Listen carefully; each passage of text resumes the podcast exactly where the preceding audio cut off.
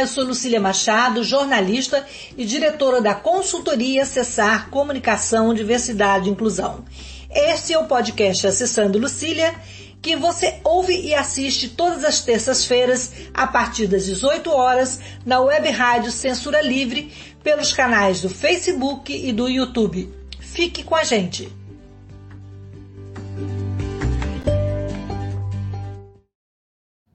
Boa noite, é, esse é o podcast Acessando Lucília, e nessa terça-feira é, nós vamos trazer para debate e reflexão a intenção do governo federal de recriar a Lotex, a loteria instantânea, a famosa raspadinha. Né? É, é um tema que está aí na, na, na roda do dia, do mês, né? e é uma medida polêmica que foi anunciada, e ela tem como principal objetivo aumentar arrecadação e cumprir o equilíbrio das contas públicas. É, com isso, o governo pretende também fazer assistência social, é, promovendo as vendas exclusivamente por intermédio de pessoas com deficiência. Quer dizer, uma forma de trabalho informal estigmatizante que não oferece nenhuma oportunidade de crescimento profissional. Essa decisão vai de encontro ao que preconiza o conceito da inclusão, uma bandeira de vários movimentos do país. Quer dizer, é, tá, é, os movimentos sociais reagiram a essa medida provisória que está sendo construída e eu vou ter aqui para conversar comigo sobre esse assunto três expertos no assunto, mas eu antes eu esqueci de me descrever. Eu sou uma mulher branca, de cabelos castanhos escuros, é, estou com óculos dourado fino, boca fina, nariz fino, um batom vermelho, uma argola dourada Estou com uma blusa preta com manchas bege e estou aqui no ambiente de home office com um armário branco, uma porta branca e um porta-retrato vertical colorido. É, então, para conversar com a gente com esse tema polêmico, como eu já disse, né, e que está trazendo um alvoroço aí no movimento, eu tenho três colegas aqui de, de luta. É, a querida Luciana Xavier São de Carvalho, lá de Santa Catarina, a Luciana é auditora fiscal do Trabalho, do Ministério do Trabalho e Emprego, coordenadora estadual dos projetos de combate ao trabalho infantil e aprendizagem profissional e inclusão de pessoas com deficiência e reabilitadas pelo INSS no mundo do trabalho lá em Santa Catarina.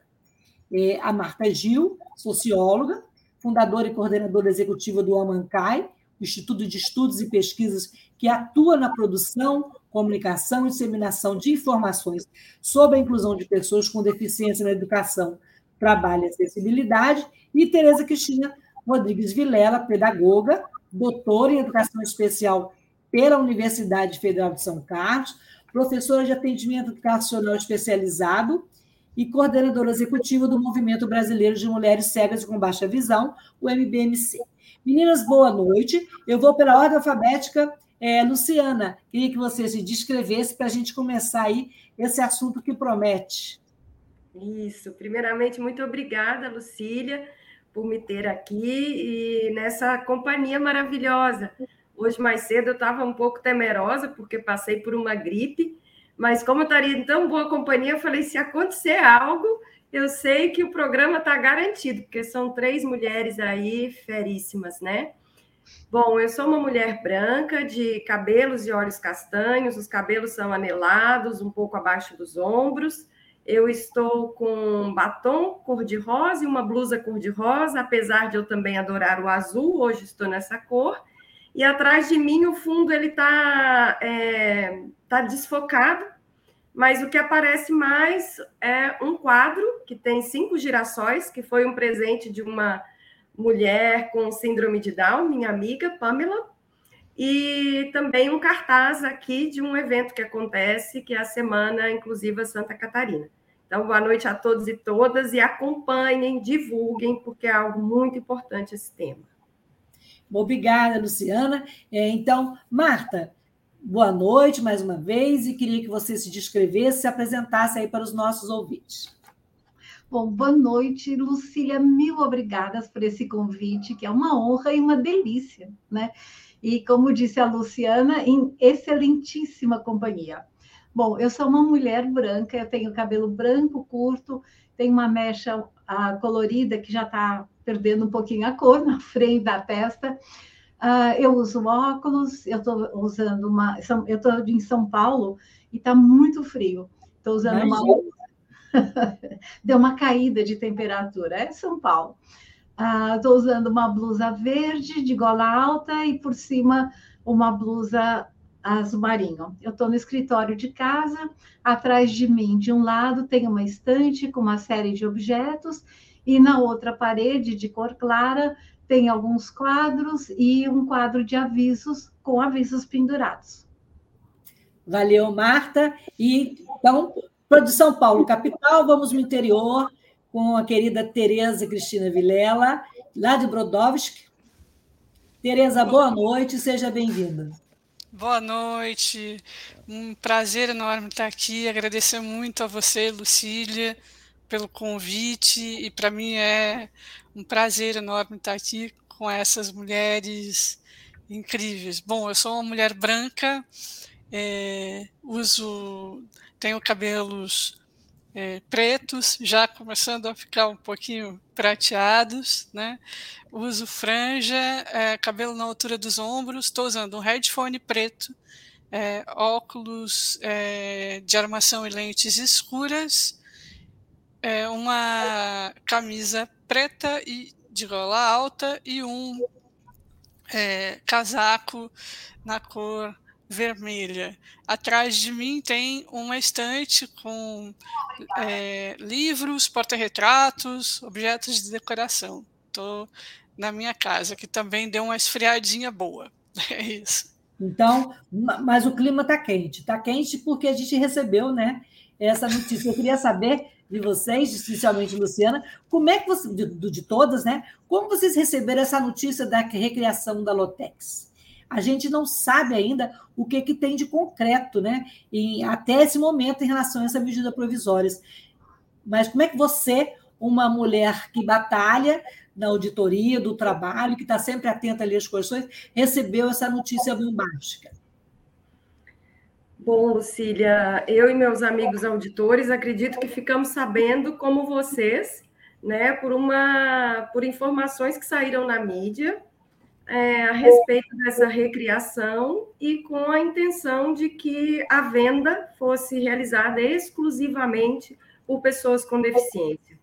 Então, toda vez que a gente observa algo, Lucília, que é exclusivo, já nos dá uma ideia que de nós e eles, né? Dá uma ideia de separação, na verdade. As pessoas não estarão juntas e misturadas.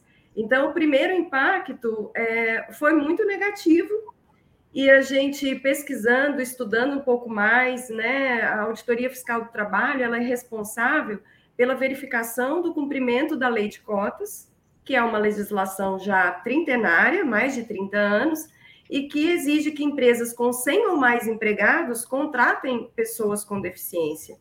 Então, é, a gente percebendo avanços, não ainda na velocidade dos nossos sonhos, mas percebendo avanços e percebendo a inclusão de pessoas com deficiência no mundo do trabalho e pessoas com deficiência, algumas delas com progressões, né? É, é, ver assim, colocar uma algo entre aspas, uma opção que é ou o desemprego ou uma função como a venda de uma raspadinha, é, que pode não estar, não fazer parte dos sonhos daquela pessoa, daquele trabalhador, a gente recebeu com, com susto, com preocupação e com a ideia, vamos combater, mas conversando, jogando luz e mostrando por que somos contra e como é possível a gente sim se beneficiar de parte desses recursos, né, para propiciar que a pessoa com deficiência esteja onde ela quiser, onde os sonhos dela puderem levá-la. Antes de passar para a Marta, eu queria registrar aqui a participação da professora Isabel Maior, que é, eu digo que ela é a maior da inclusão, né? Ela está dizendo mulheres intrépidas e lutadoras pela inclusão debatem um tema muito importante. Obrigada, Isabel, todas inspiradas em você, com certeza, né, Marta? E como é que você recebeu essa notícia? Lucília, para mim pegou muito profundamente no emocional, por uma razão muito simples. Ah, quando eu era menina, eu vi pessoas com deficiência vendendo frações da Loteria Federal na rua. Ah, eu, eu moro aqui em São Paulo, nasci aqui. Meu pai trabalhava na Caixa Econômica Federal, na Praça da Sé, né? E para chegar até lá, a gente ia a pé, eu ia com minha mãe, era menina, 5, 6 anos, e pelo caminho, nas ruas uh, 7 de Abril, Barão de Tapetininga, enfim, quem conhece um pouco São Paulo identifica essas ruas. Uh, eu via muitas pessoas com deficiência, ou cadeirantes, ou com uma deficiência física, eu não lembro de cegos, mas enfim, é uma lembrança de menina. E eles iam atrás da gente, insistindo muito que a gente comprasse. E era uma coisa que eu, como menina, ficava muito assustada, porque eles tinham uma urgência, uma ênfase muito grande, né? uma, uma premência mesmo de vender não o bilhete inteiro, porque o bilhete inteiro era uma folha de papel muito grande e custava caro. Obviamente, nem sei quanto custava, mas esse bilhete era dividido em frações. Então, eles queriam, eles insistiam muito, né? E isso me assustava tremendamente. Depois, quando eu comecei a trabalhar na área da inclusão, eu consegui entender a urgência deles, a insistência deles, porque era uh, o pão, né?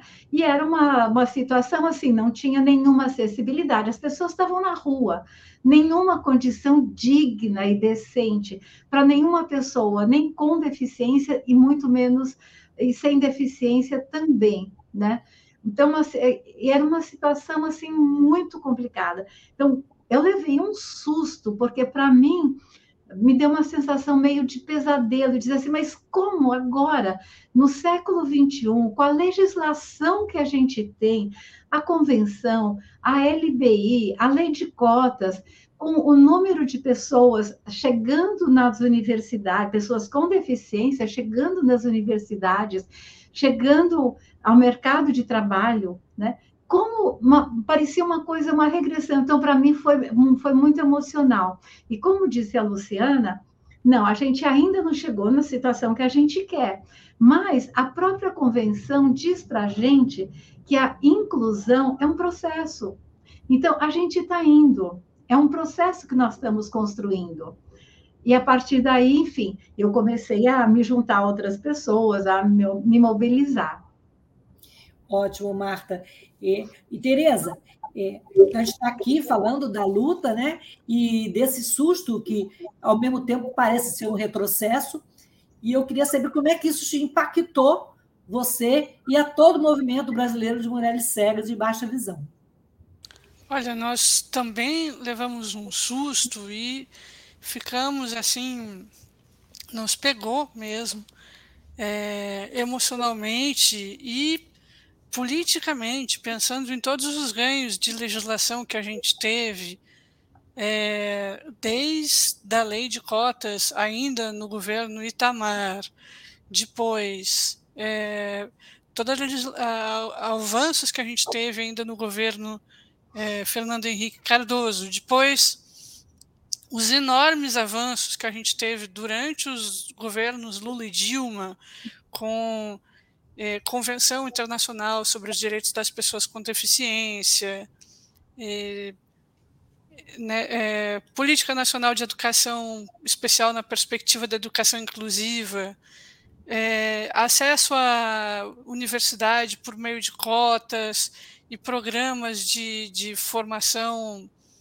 é, profissional, núcleos né, que é, tinham, têm o objetivo de garantir acesso e permanência nos colégios é, e nas escolas técnicas, universidades. Então, foi um impacto enorme, assim, de, uai, mas o que está acontecendo, né? É, Para a gente, isso impacta na, quando a gente pensa em política pública, a política pública que a gente faz agora impacta nos sonhos de futuro que a gente tem para as pessoas, né? É, e eu espero que o futuro das pessoas com deficiência não fique restrito a uma venda de, de loteria. E por que, que eu estou dizendo dessa possibilidade? Né? Porque o que acontece é que a proposta coloca a possibilidade de um modelo um pouco parecido com o modelo espanhol, em que as instituições voltadas a pessoas com deficiência é, se encarregariam da, de empregar essas pessoas e de serem responsáveis né, pelo trabalho delas enquanto vendedoras de loteria. Aí vocês imaginam o seguinte: isso envolve retorno financeiro, dinheiro.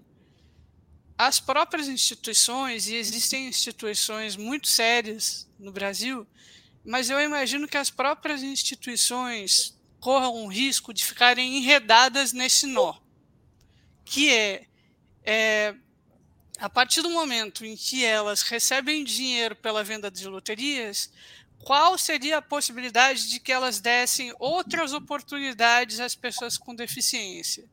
A gente já teve é, uma lei assim, gente, em 1961, na época do governo do Jânio Quadros. Naquela época, a gente não tinha lei de cotas, então até fazia algum sentido para a época esse tipo de mecanismo. Né? Mas já não deu certo, tanto é que foi revogado. Né? E a gente avançou a gente precisa de um incremento à lei de cotas e não deste retrocesso. Acrescentando ainda que, quando a gente pensa nessa venda de, de loteria pra, por pessoas com deficiência, a gente não está só pensando no futuro das pessoas com deficiência, não a gente está pensando no risco para o futuro das pessoas com deficiência, a gente está pensando no risco do, de futuro ruim para as crianças, porque sem acessibilidade, por exemplo, imagina uma pessoa com deficiência visual vendendo é, Lotex, né? Como é que ela vai saber o troco?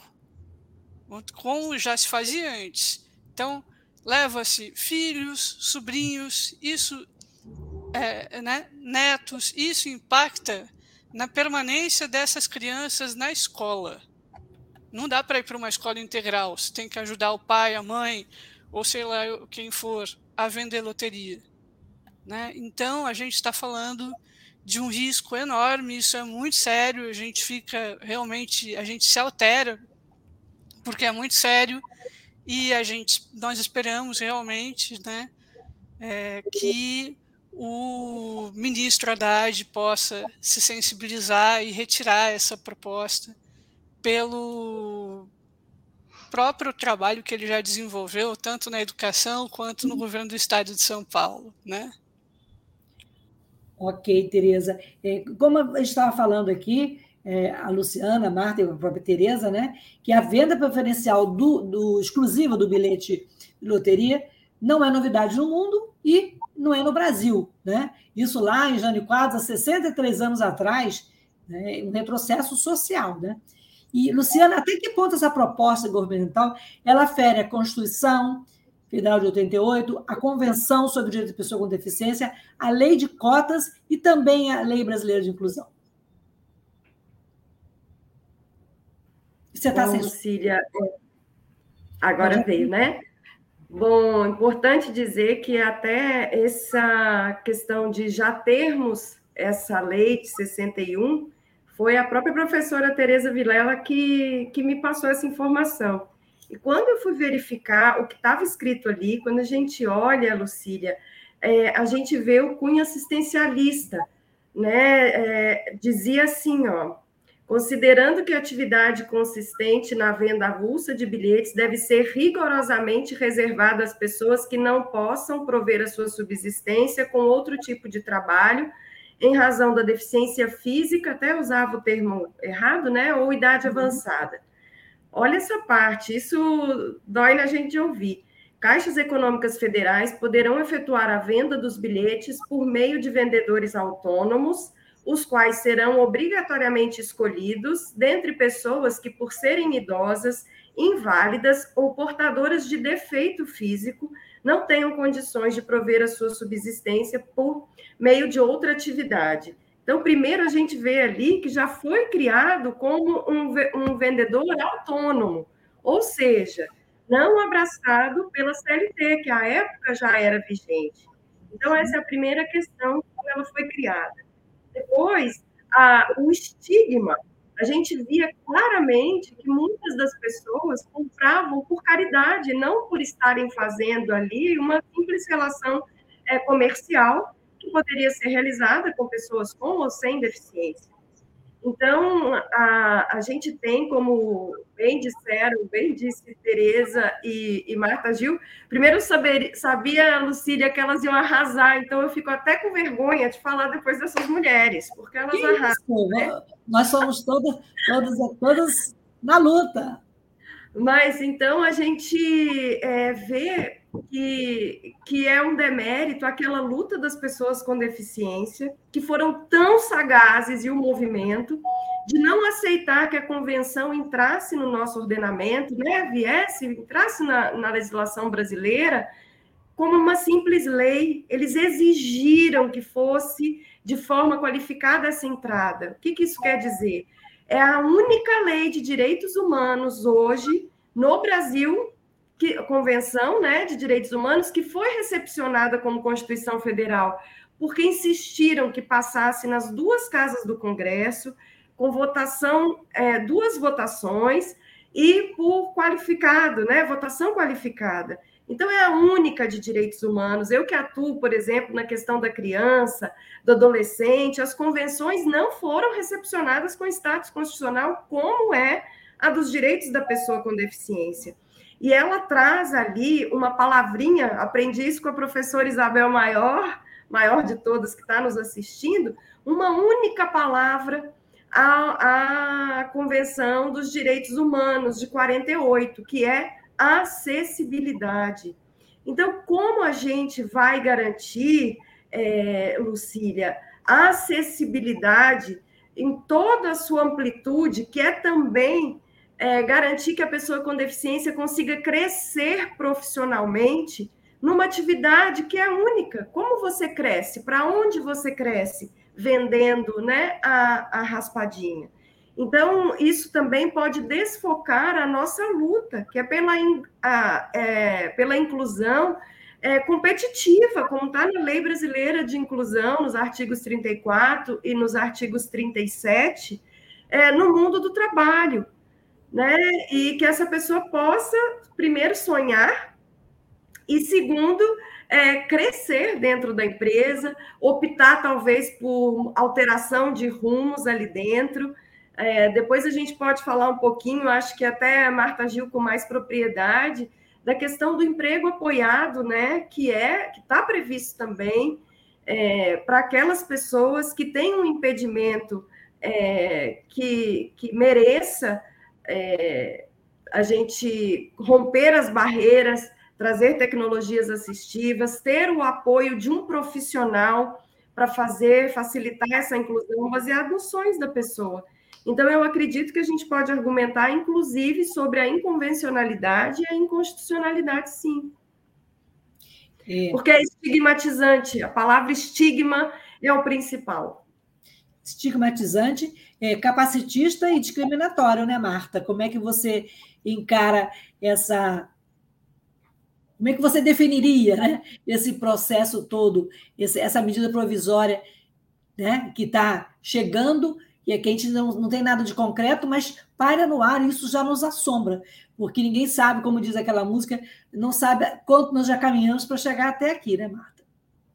Exatamente. Eu acho que tem dois grandes aspectos muito negativos e muito preocupantes, né? Que a Luciana ressaltou bem, do lado da pessoa com deficiência e também do lado da imagem social a, a, em relação à pessoa com deficiência, né? Que se traduz pelo capacitismo. A, a, a sociedade vai tornar vai reforçar um sentimento, uma, uma atitude de preconceito, de discriminação que ainda, infelizmente, existe, não só em relação às pessoas com deficiência, como em relação também a outros grupos minorizados, é, e invisibilizados, né? Então, é voltar para os anos 1960, voltar para o século passado, né? E reforçar essa, essa imagem que é extremamente negativa, e é negativa não só para a sociedade, do ponto de vista social, né? mas nós temos estudos, inclusive do Banco Mundial, né? que mostram que a pessoa com deficiência ela, ela tem um grande uh, potencial de contribuição socioeconômica para a sociedade. E em uma sociedade que essa parcela da população não contribui, não trabalha, essa sociedade não vai ter um desenvolvimento pleno e uh, social, econômico, cultural. Né? Porque a pessoa com deficiência trabalhando, ela recebe um salário, ela paga impostos, ela, ela é uma consumidora. E não só ela é uma consumidora, mas ela estimula a criatividade da sociedade. A sociedade começa a perceber a, a, a nichos, nichos de criação de novos produtos, de novos serviços. Agora, durante a pandemia, a gente viu, por exemplo, a, a, a grande visibilidade dos tradutores de Libras, né, dos intérpretes tradutores de Libras. Essa é uma profissão regulamentada e que, ah, com a pandemia, com esse mundo, a gente vivendo no mundo das telinhas, né, a gente parou de viver no mundo real, a terceira dimensão.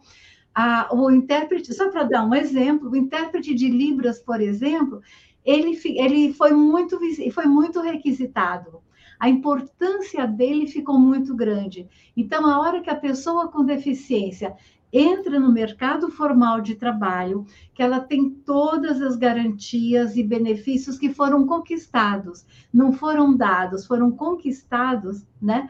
Ela vai contribuir para o desenvolvimento da sociedade toda, mesmo que eu não tenha uma deficiência, mesmo que eu não tenha filho com deficiência, nem parente, nem nada. Eu, como cidadã, vou me beneficiar. Sim.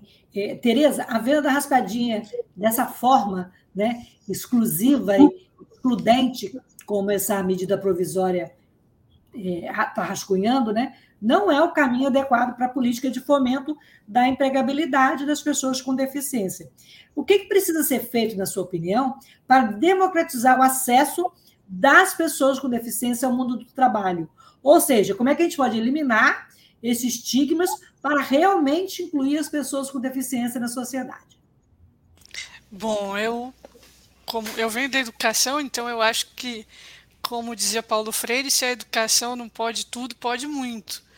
Então, a primeira coisa, né, é a gente pensar em educação inclusiva, né, em que todos possam estar e permanecer nos ambientes diferentes de, de, de né, nos, nos, mesmos ambientes de escolarização. Então, é, acho que começa por aí, porque à uhum. medida em que as pessoas com deficiência vão ocupando os espaços, elas é, foi isso que né, Marta disse, né, isso que Marta disse, é, à medida que elas vão é, alejando os espaços, né, elas vão é, sendo, é, as pessoas vão convivendo pessoas com e pessoas sem deficiência. Isso é muito enriquecedor. Então, é isso, é aumentar a, as cotas, né, o número de, de cotas é, nas empresas, é a gente pensar em, em andar para diante, né, mesmo.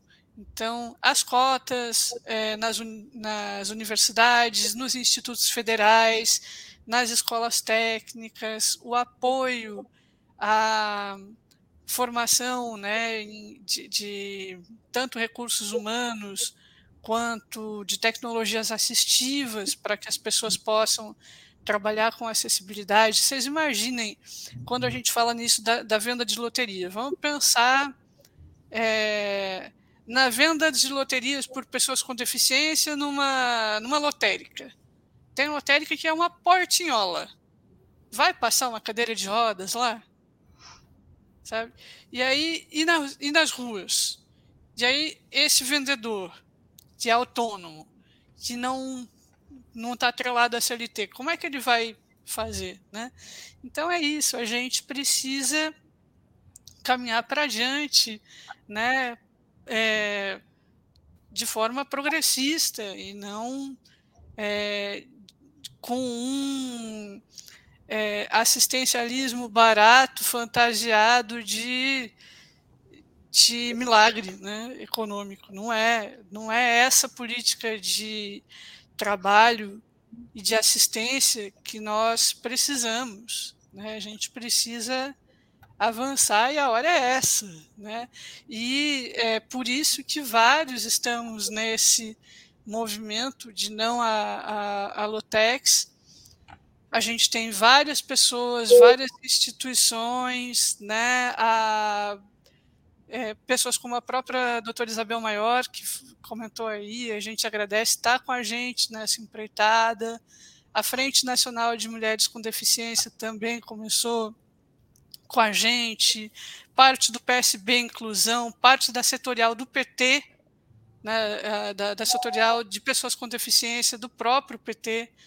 Então, assim, que entende que isso seria um, um retrocesso e tenta né, é, evitar que isso aconteça. Né? É isso. É, inclusive também é, como a, a própria é, associação do, do, dos auditores os auditores foram né, fundamentais para subsidiar o, o, manifesto que a gente fez, né? É, porque eles fizeram uma, uma compilação muito bacana da legislação que estava sendo atingida por esse por essa é, proposta de, de, de, emenda provisória aí, né? É. O teu tema é bastante polêmico, mas assim a gente tem que lembrar também das iniciativas que existem, né? É, paralelamente, para fortalecer o trabalho das pessoas com deficiência. E a gente vai fazer um intervalo agora para falar um pouquinho da rádio, que é esse espaço que, que nos é cedido para fazer o podcast, que é uma rádio da classe trabalhadora, não tem anúncio, não tem fins lucrativos, vive de doações e também, como nós, a resistência. Né? E na volta, eu queria que a Marta falasse para a gente um pouco do que, que é o trabalho apoiado, qual a importância dessa iniciativa, e também tem algumas colocações ali de das ouvintes que a gente vai colocar para vocês. Então a gente volta rapidinho. Para manter o projeto da Web Rádio Censura Livre de uma mídia alternativa, buscamos apoio financeiro mensal ou doações regulares dos ouvintes, de amigos e parceiros, já que não recebemos recursos de grandes empresas, políticos ou partidos. Seja um apoiador regular e ouça o agradecimento no ar durante as edições dos nossos programas. Sua ajuda é muito importante para nós. Enviamos prestação de contas mensal aos nossos apoiadores. Temos uma vaquinha virtual permanente. Anote o endereço virtual apoia.se barra CL Web Rádio. apoia.se barra CL Web Rádio. Saiba mais sobre a emissora no WhatsApp 21 96553 8908. Web Rádio Censura Livre, a voz da classe trabalhadora. Jornalismo, debate sobre temas que você normalmente não encontra na mídia convencional, participação popular, música de qualidade e muito mais. Web Rádio Censura Livre, a voz da classe trabalhadora. Quintas Político-Culturais. Entrevistas, debates, música e poesia. Quintas Político-Culturais, a serviço das lutas. Uma parceria do Coletivo de Coletivos com a Web Rádio Censura Livre.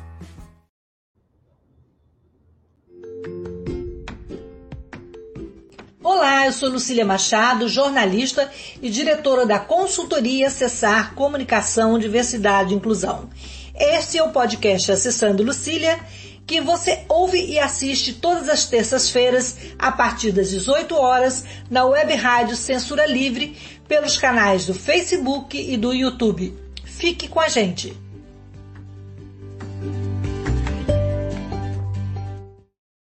Bem, então voltamos aqui o papo com a Marta Gil, a Luciana Carvalho Xavier e a Tereza Cristina Rodrigues Vilela. A gente está aqui refletindo, debatendo e tentando assimilar e compreender é, essa história da raspadinha que, que o governo, o Ministério da Fazenda estaria rascunhando, né, e que seria vendida exclusivamente por pessoas com deficiência.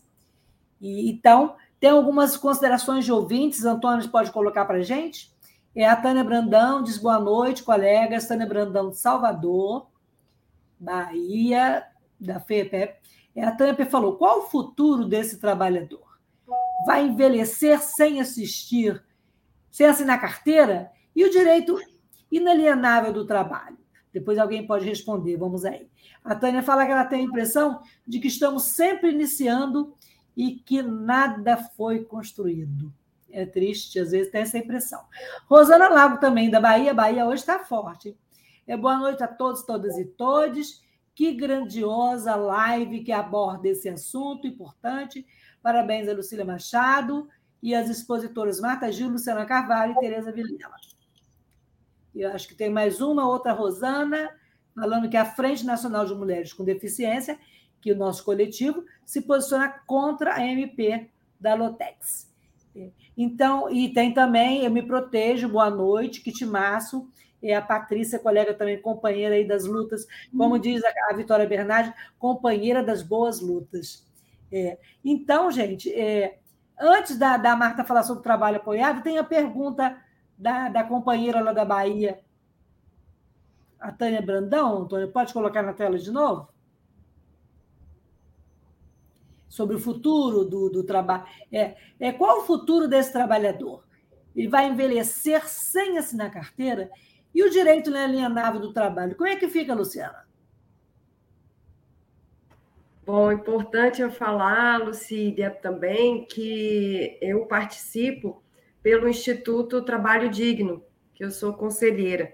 Então, a gente não sabe, como eu disse, e a gente espera né, que tanto o ministro Haddad quanto a própria Secretaria Nacional dos Direitos das Pessoas com Deficiência, tendo contato com o que nós argumentamos em relação a essa possibilidade, estariam sensíveis. Eu até espero que, quem sabe, né, Lucília e as minhas companheiras aqui, é, essa live seja mais mesmo um, um uma resposta nossa a uma agressão que talvez nem venha, né? É o que a gente espera que, que aconteça.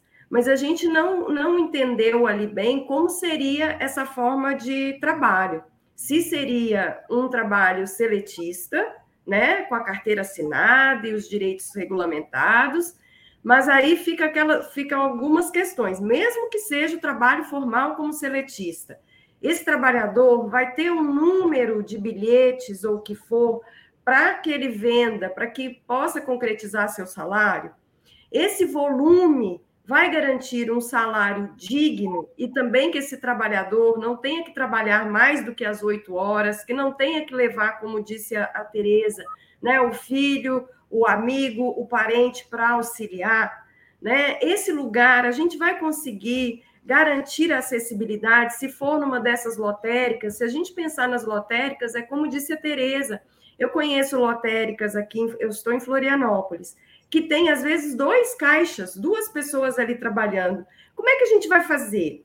Vai ser obrigatório criar um novo posto de trabalho para pessoa com deficiência, porque ela, obviamente, não substituiria alguém que já está empregado, senão a gente estaria falando muito mais ainda é uma situação muito pior ainda do que a gente é, vê em relação a estigmatiza ser estigmatizador, né?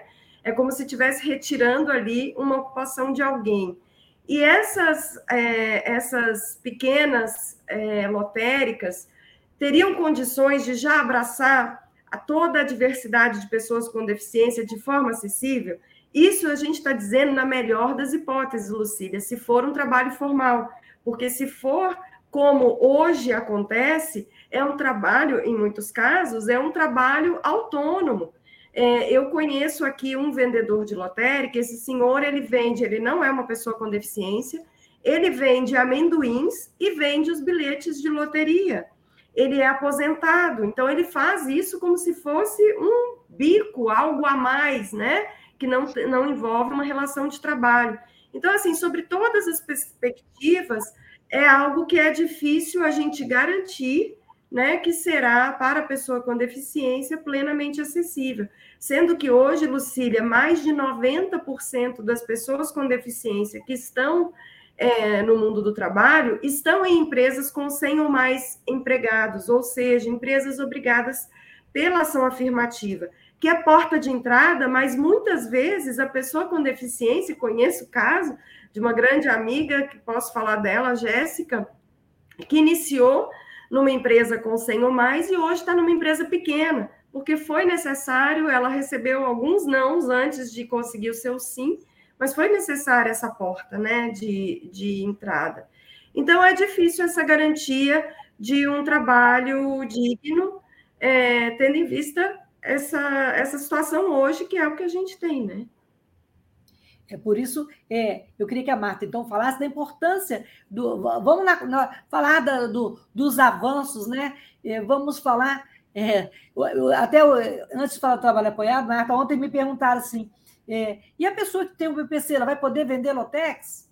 Né? Que são muitas dúvidas e nenhuma e, e, e nada definido. A gente espera realmente né, que que se defina ou que tenha uma clareza. Né? E quem sabe isso não, não é. Não, não, não seja só, seja, como se diz, que seja eliminada essa ideia, né? que, se, que seja saia do ar, né? que nessa medida provisória não se efetive. Né? Mas, enquanto isso, a gente vai discutindo aqui, vai pensando refletindo junto. O que, que é, Marta, o trabalho apoiado e qual a eficácia na vida da pessoa com deficiência desse tipo de trabalho? Bom, o trabalho apoiado é uma metodologia que existe há muito tempo. Ela, ele não é uma novidade, não, não foi inventado semana passada, não é uma, um sonho de uma noite de verão, né? Até onde eu sei, o emprego apoiado ele começou na Espanha entre ah, 1980 e 1990 e começou a, a, se desenvolver a metodologia. Então, é uma metodologia de trabalho, também não é um achismo, não é um, um trabalho assim de pessoas de muito bom coração e bem intencionadas. É uma metodologia de trabalho para capacitação e encaminhamento, né? Começou na Espanha, foi para os Estados Unidos, teve muito sucesso e tem muito sucesso nos Estados Unidos, e aqui no Brasil ele começou a ser discutido, eu acredito que mais ou menos no início dos anos 2000 e pouco. Nós temos uma associação, a sigla é ANEA, é Associação Nacional de Emprego Apoiado, né? Ah, e aí, é uma, essa metodologia funciona mais ou menos assim a um consultor. Né? E a, antes de começar a falar da, da metodologia, do funcionamento, ela foi de, a, desenhada para pessoas que tenham um grau de impedimento um pouco mais significativo. Ela não é para todos. Muitas pessoas com deficiência não precisam de emprego apoiado. O que, que consiste o apoio? Há uma figura de um consultor, né? Que identifica uma possibilidade, ah, uma tarefa na empresa. Ele, ah, de um lado, ele localiza uma pessoa com deficiência que parece ter as condições necessárias para desenvolver essa, para trabalhar nessa, nessa ocupação, né, ser contratada. Aí ela, ela a, a pessoa com deficiência começa no emprego apoiado já com o vínculo formal com a empresa. Então, carteira assinada.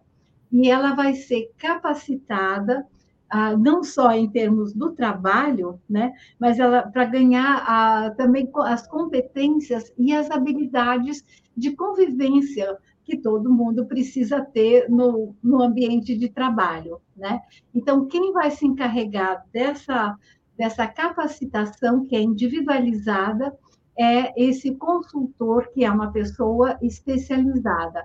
Ah, chega o um momento que esse consultor percebe que essa pessoa está preparada para desempenhar, ele sai e vai fazer, repetir esse trabalho com outra pessoa, em outro lugar, numa outra condição.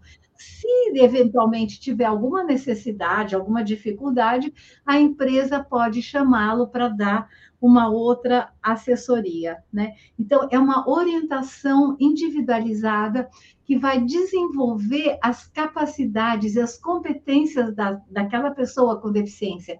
E a gente sabe que a convivência é super estimuladora. Então, mesmo com a saída do consultor, né, a pessoa com deficiência, que já está completamente à vontade e a senhora do que ela faz e conhecendo, a, interagindo com os colegas, com a chefia imediata, ela tem uma grande possibilidade de se desenvolver mais, porque o cérebro humano, ele não tem limites a gente vai fazendo novas sinapses, vai aprendendo, e a interação estimula muito.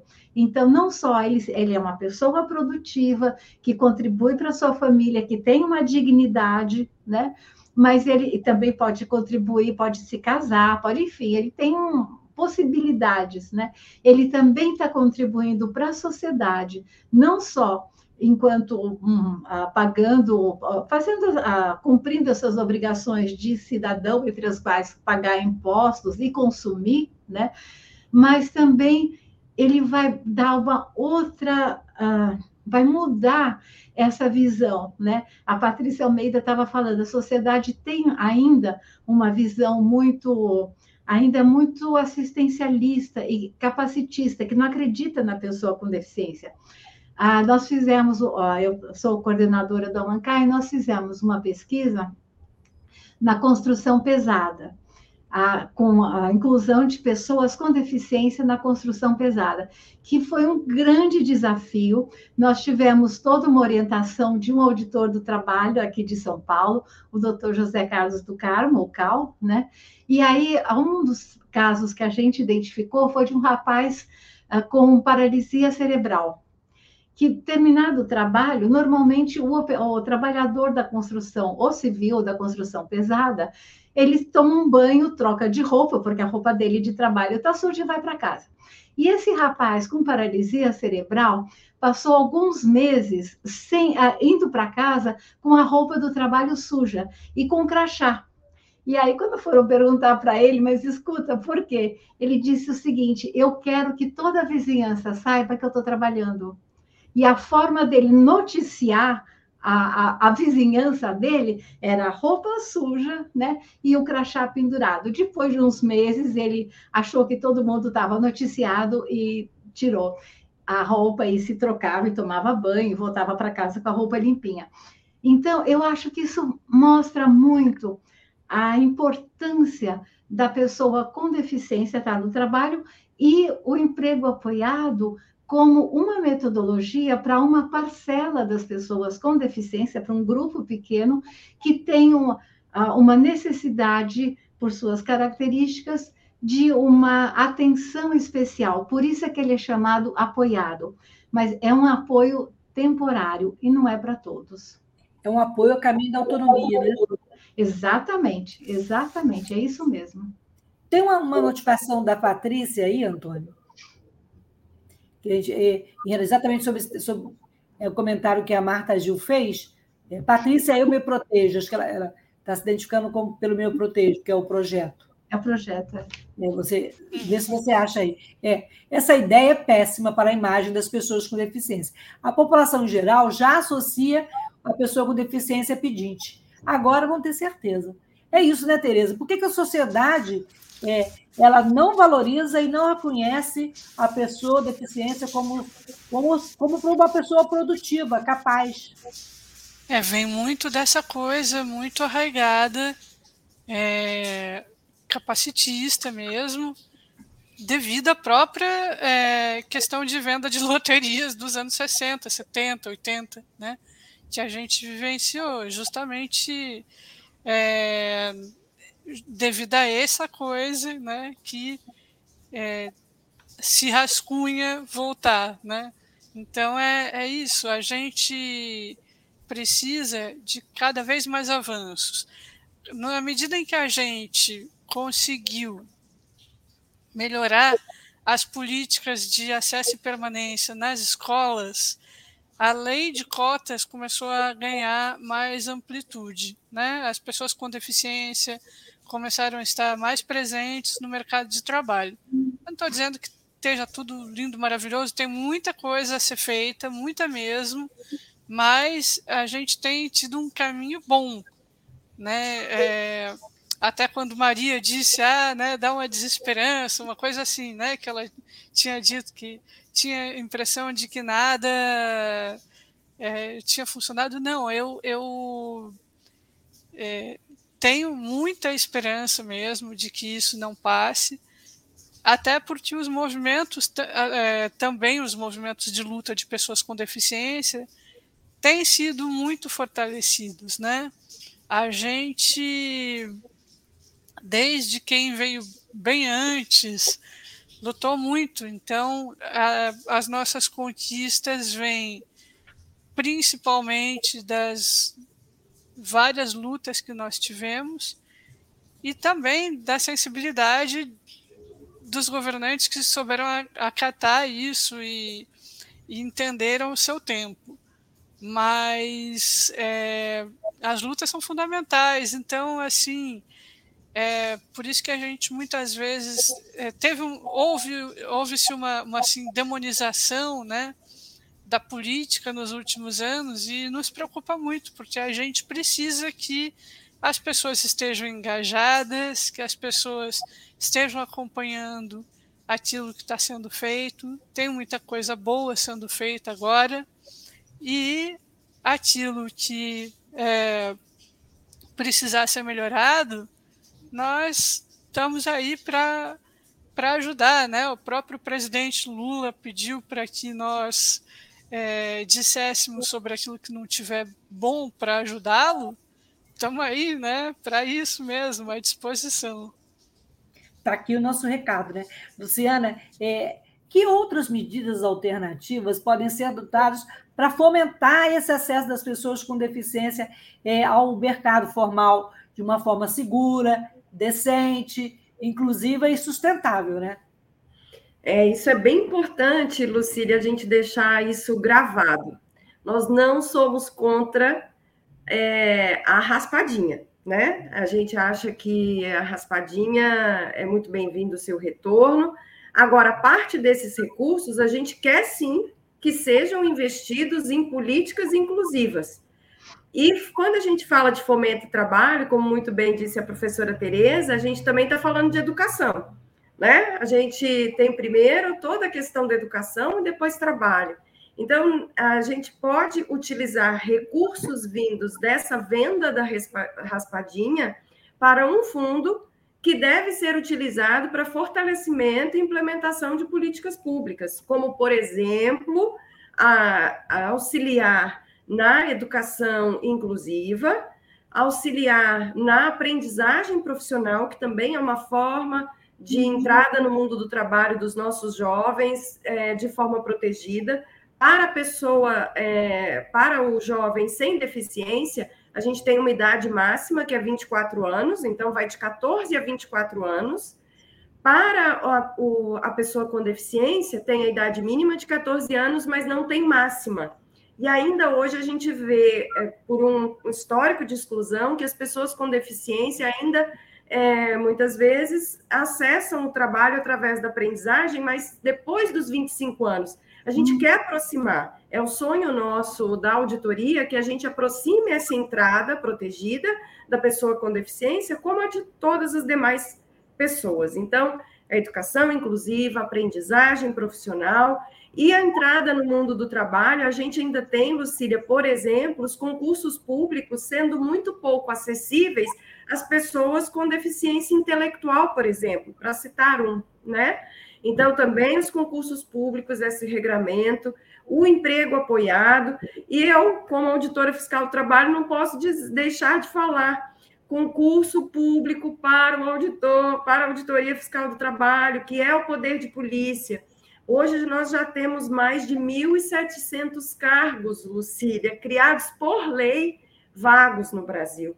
Né? Segundo é, um, uma nota de rodapé que teria, que tem é, em documento da OIT sobre o número ideal de inspetores do trabalho no mundo, nós deveríamos ser 8 mil e nós somos 2 mil hoje para todo o âmbito, né? A gente, dentro do projeto Inclusão, a gente tem um coordenador em cada estado. Como disse a Marta, São Paulo é o CAL, né? Eu, eu falo às vezes que eu sou o CAL de Santa Catarina. Então, só que a gente hoje trabalha sem equipe, Lucília. A gente tem uma dificuldade grande para verificar, além da inclusão, acessibilidade, para verificar se esse trabalhador com deficiência está podendo ascender.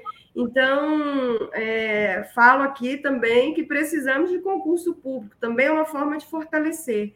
E a gente é, não entende, é, entende que nenhuma forma de utilização desse recurso com um viés assistencialista pode, pode vingar. Né? A gente não quer que, que esses recursos venham para colocar ou manter a pessoa com deficiência em um lugar que não seja aquele que ela quer. Então, o lugar da pessoa com deficiência, o trabalho da pessoa com deficiência, é ela que escolhe.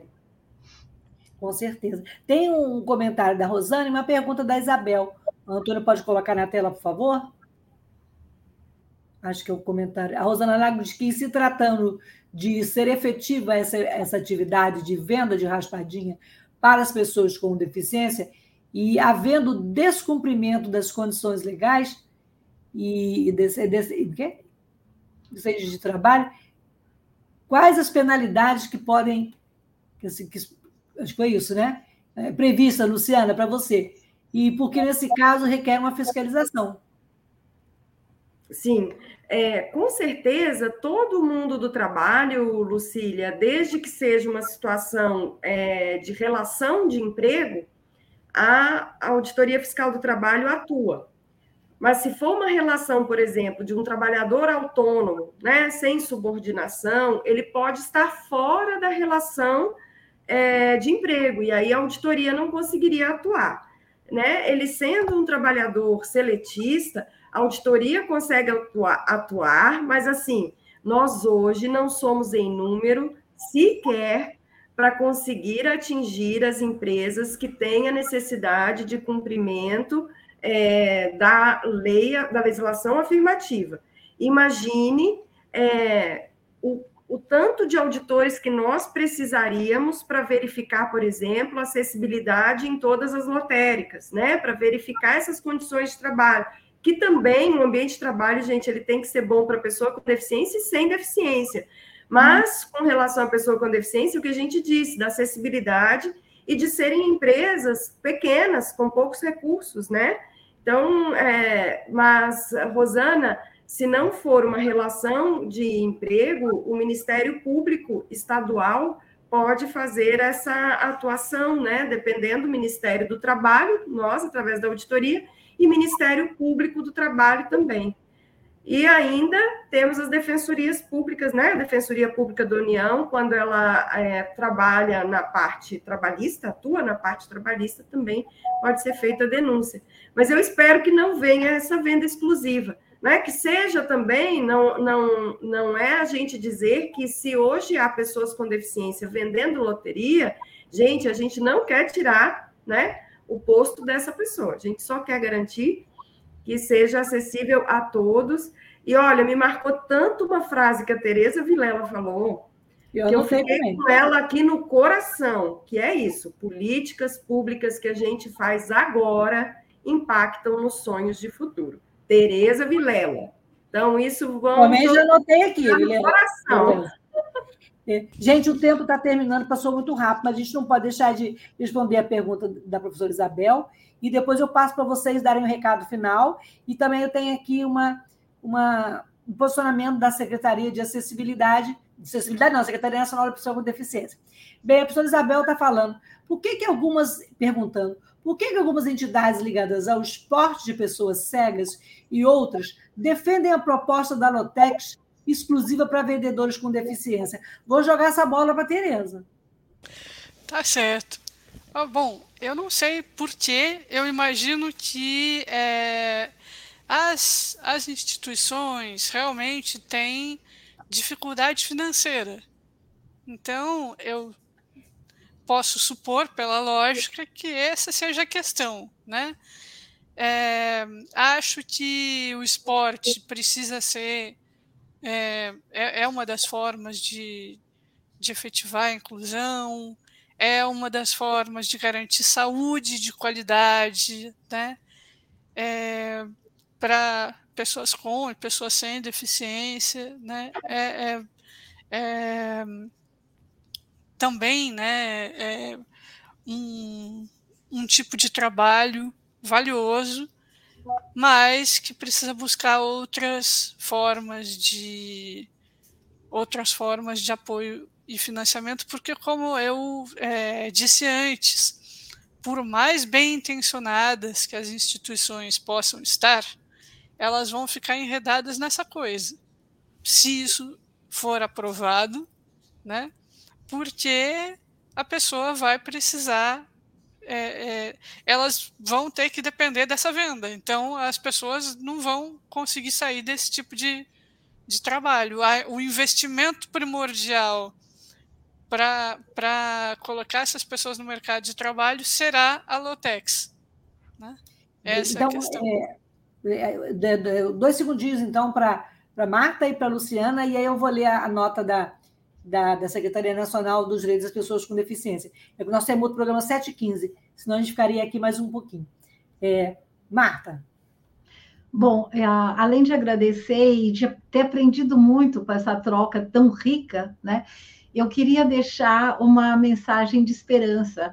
Ah, eu, aquela moça que estava falando que ah, eu acho que não está acontecendo nada. Está acontecendo muita coisa. Não na velocidade que a gente quer e nem na quantidade que a gente quer. Mas os dados do MEC, aí eu estou falando em termos de número e não em termos de percepção. Né? Os dados, o MEC tem um censo educacional a, o número de matrículas de pessoas com deficiência segue uma curva ascendente. Uh, desde a educação infantil até a pós-graduação. Nós temos uh, pessoas com deficiência na pós-graduação, dando aula. Tereza Cristina está seguindo essa, esse caminho, né? E, e aí, e, trilhando muito bem. Há muitas outras pessoas com deficiência a lei de cotas tem cumprido o seu papel, certamente precisa cumprir mais, né? A gente quer, num, o copo está meio cheio e está meio vazio. Eu gostaria de lembrar também que o sistema S, uh, Senai, Senac, SESI, SESC, tem, tem muito, atendem pessoas com deficiência em número expressivo, as unidades são, têm acessibilidade, os espetáculos, ó, aqueles que promovem espetáculo, têm acessibilidade, professores são capacitados, a material didático também acessível, né? A, o sistema de, a, de, dos institutos federais, a mesma coisa. Então, nós temos muitas oportunidades e muitas realidades, não é oportunidade, já está acontecendo. É isso. Obrigada. Lu, um minuto. Não, um segundo.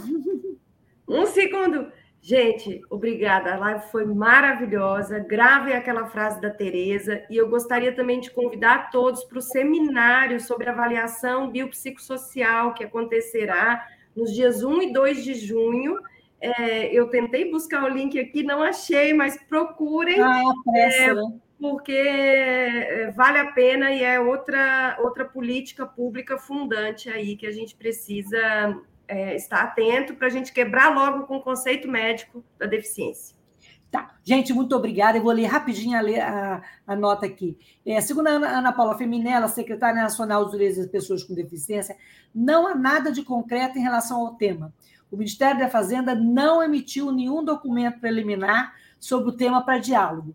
Havendo proposta, a nossa secretaria será acionada para dialogar por nós por nossa, nossa vez, e, e eu acredito, então, vamos aguardar aqui o que a Ana Paula falou, né? E nós, é, complementando, nós, ela, nos comprometemos em tratar com o tema de interesse público geral.